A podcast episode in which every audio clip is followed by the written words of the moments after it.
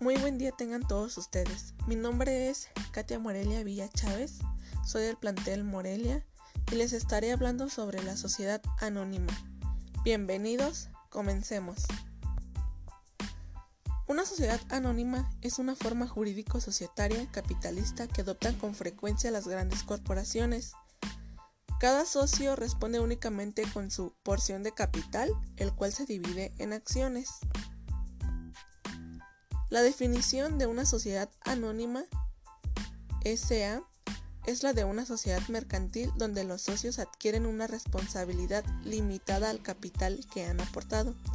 Ah, en realidad, en las sociedades limitadas, esta definición se podría asemejar a la responsabilidad de una sociedad anónima, sin embargo, el capital de una sociedad se divide en participaciones, no en acciones y su transmisión se regula mediante una normativa mucho más restrictiva que en la sociedad anónima. ¿Qué características tiene una sociedad anónima? En primera tenemos capital dividido en acciones. El capital de la sociedad se divide en acciones. Los socios son accionistas de la empresa y participan de ella proporcionalmente a la cantidad de acciones que poseen. Dichas acciones pueden ser vendidas libremente en los mercados siempre y cuando los accionistas hayan tomado la decisión de hacerlo. En segundo lugar, tenemos la responsabilidad limitada al capital. Análogamente, de cara a responder ante deudas con terceros, los accionistas responden por la sociedad únicamente por el valor de las acciones cuya propiedad ostentan. En tercer lugar, anonimato de los accionistas. Es importante señalar que los accionistas, pase a estar vinculados con la sociedad mediante el capital correspondiente a sus acciones, no tienen por qué asumir ningún cargo ni realizar ninguna función laboral en el seno de la empresa. Ostentan simplemente el nombre de socios capitalistas y pueden permanecer en el anonimato. En cuarto lugar, tributación y personalidad jurídica. Las sociedades anónimas tienen personalidad jurídica propia y tributan por el impuesto de sociedades. En quinto lugar, tenemos órganos obligatorios de una sociedad anónima. Punto número 1. Junta General de Accionistas. En este órgano se reúnen todos los accionistas para discutir aspectos relevantes del funcionamiento y organización de la empresa y en su seno se realizan los nombramientos de cargos y se eligen a los administradores de la sociedad. Punto número 2. Administradores de la sociedad. Forman el equipo de gerencia de la empresa y son elegidos en la Junta General de Accionistas. Son el órgano que actúa con personalidad jurídica en representación de la sociedad. Último punto, Consejo de Vigilancia.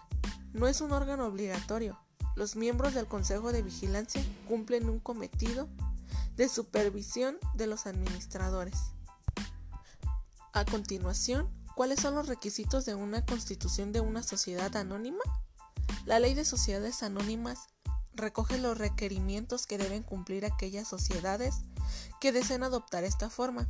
Su constitución ha de realizarse mediante escritura pública, según dicta el Código de Comercio, y debe ser inscrita en el registro mercantil con un nombre, denominación o razón social, seguido de las siguientes siglas. SA.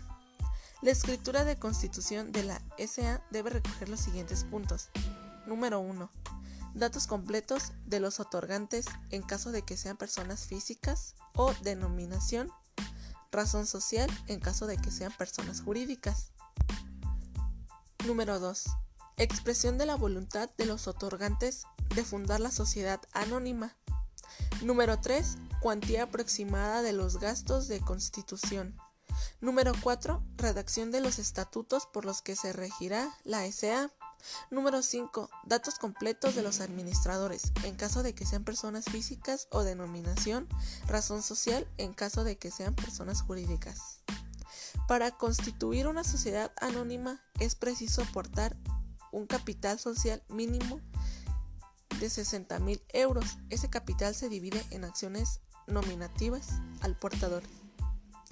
Tiene que desembolsarse al menos un 25% del mismo en el momento de la constitución y se acuerda al reembolso de la cantidad restante. Esta cantidad recibe el nombre de dividendos pasivos. ¿Qué ventajas tiene constituir una sociedad anónima? Profesionalización de la dirección del negocio. En las sociedades anónimas, la condición de socios capitalistas exentos de responsabilidades funcionales para la empresa es una ventaja competitiva para ellos. Las personas que disponen de los fondos para invertir en la organización no tienen por qué reunir habilidades relacionadas con el objeto de la actividad profesional de la sociedad.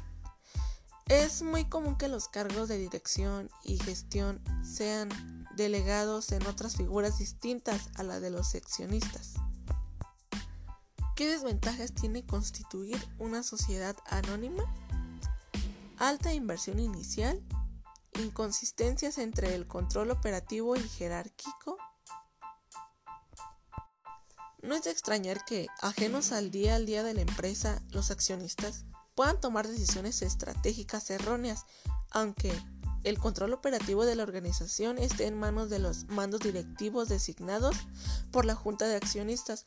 Estos conservan todos los derechos de voto, participación y decisión sobre la empresa por el poder que les otorga poseer acciones de la sociedad.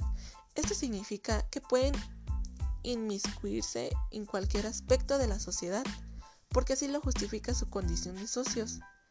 Su autoridad siempre prevalece sobre la de los mandos directivos designados.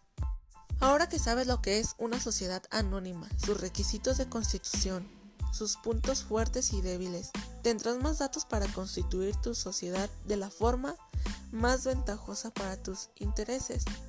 Esto es todo de mi parte. Espero te haya servido mi información.